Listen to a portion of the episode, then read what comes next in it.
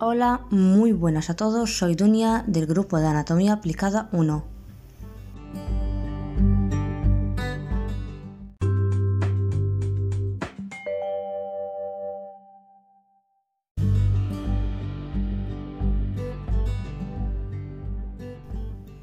En el podcast de hoy hablaremos sobre el efecto del calentamiento deportivo en el organismo, empezando por una pequeña introducción sobre lo que es el calentamiento deportivo.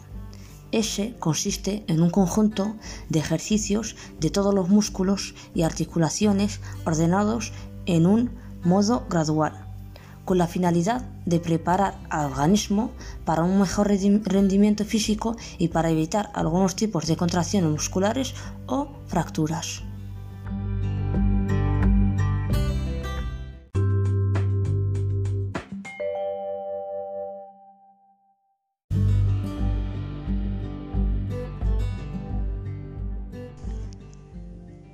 Descripción de un calentamiento consiste en realizar una serie de ejercicios que provocan un aumento de la temperatura muscular. Su intensidad sube con el tiempo de calentamiento, es decir, al principio se calienta con ejercicios de baja intensidad y luego con ejercicios de alta intensidad, para no forzar el cuerpo e ir preparándolo poco a poco. El ritmo del corazón y de los pulmones también sube, evidentemente, porque a medida de que se realizan unos ejercicios con mayor intensidad se necesita más nutrientes y más oxígeno para sostener la actividad. La finalidad del calentamiento es conseguir que nuestro cuerpo alcance un nivel óptimo de forma paulatina. De ese modo, al iniciar una actividad, podremos rendir al máximo y además prevenir posibles lesiones.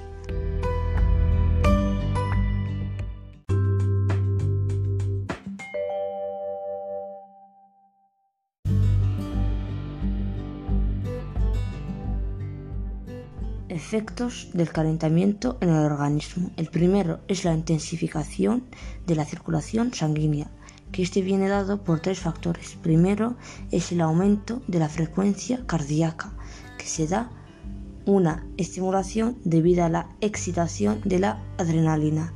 Segundo es el aumento de la presión sanguínea. Las glándulas suprarrenales producen adrenalina y noradrenalina.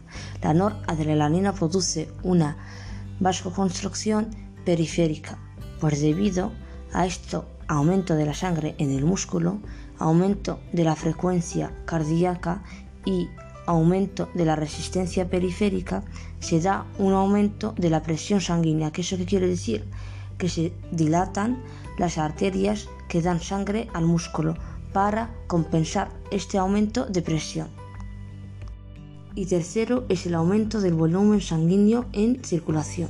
Este permite llevar más sustratos y O2 hacia los músculos y eliminar los desechos. Así se evita una hiperacidosis del músculo, que es el descenso del pH, que puede alterar su actividad desnaturalizando las células.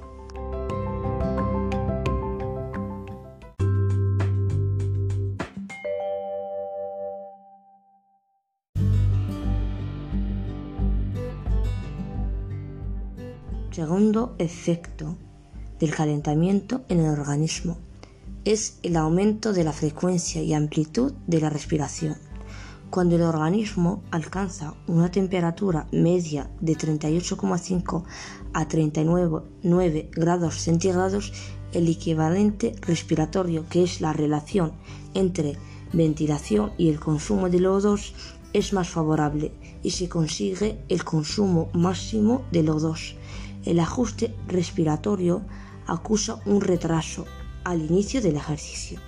Después, la ventilación alcanza un estado estable. Lo que pretende el calentamiento es llegar antes o lo más posible a este estado estable por medio de un, aumento del volumen de la ventilación.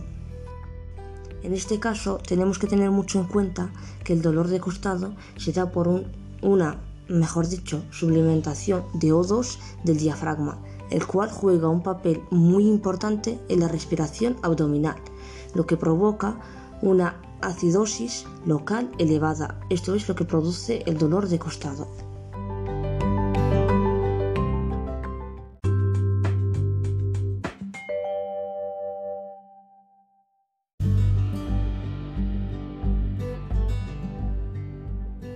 Tercer efecto es la reducción de la viscosidad muscular. Unos 15 o 20 minutos de carrera lenta eleva la temperatura corporal a 38,5 grados centígrados aproximadamente. Esta temperatura es la necesaria para reducir la viscosidad del músculo, que es el roce de las fibras musculares entre sí, y el aumento la elasticidad, lo que tiene como resultado un mejor rendimiento y evita posibles lesiones. Tercer efecto, la mejora de la alimentación de energía y de O2. La elevación de la temperatura implica una disociación más rápida del O2 fijada en la sangre por la hemoglobina.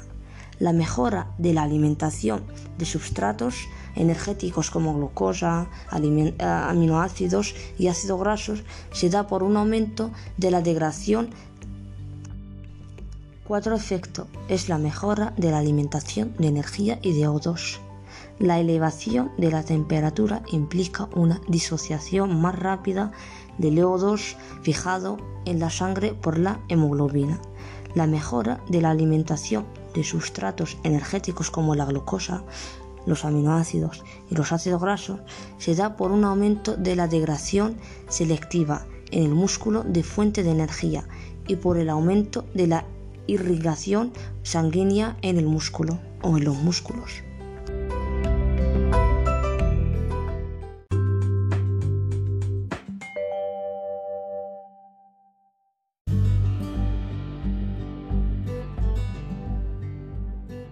Quinto efecto, el aumento de la temperatura corporal. Es debido a las reacciones metabólicas que se dan en el organismo. Las reacciones químicas que se dan en el organismo liberan energía que aumenta la temperatura. Este aumento en exceso puede ser perjudicial porque puede desnaturalizar las células. El cuerpo humano normalmente dispone de varios mecanismos para liberarse de, este de esta excesiva temperatura. ¿Con qué, por ejemplo? Pues lo que más me ocurre es, por ejemplo, cuando sudas. Pues te deshaces de estas perjudicaciones que pueden desnaturalizar a las células. Sexto efecto. Mejora de proceso neuromuscular. La reproducción de la viscosidad mejora la cooperación neuromuscular y la coordinación motriz lo que reduce las necesidades de sustratos energéticos y la fatiga. Conjuntamente a la reducción de la viscosidad se da el aumento de la temperatura, lo que provoca un aumento de la velocidad del sistema nervioso y mejora la sensibilidad de los receptores propioceptivos.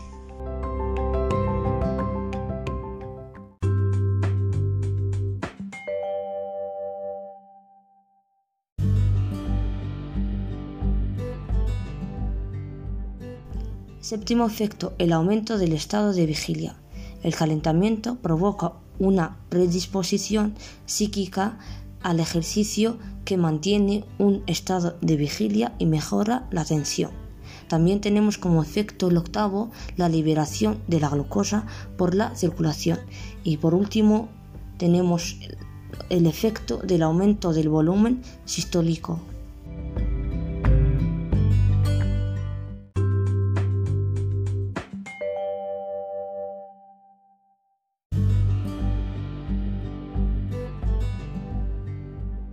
Y para resumir todo esto, nos quedamos que el calentamiento es muy, muy, muy importante para el organismo, porque hace muchos efectos, muchos aumentos que yo personalmente no me los sabía todos. Entonces, cuando tu profesor te dice de educación física, calienta antes de empezar a hacer cualquier ejercicio, hazlo porque es muy importante, tanto para tu temperatura corporal, tanto para tu sangre, para tu oxígeno, para tu respiración, para las dificultades que puedes encontrar y para evitar lesiones.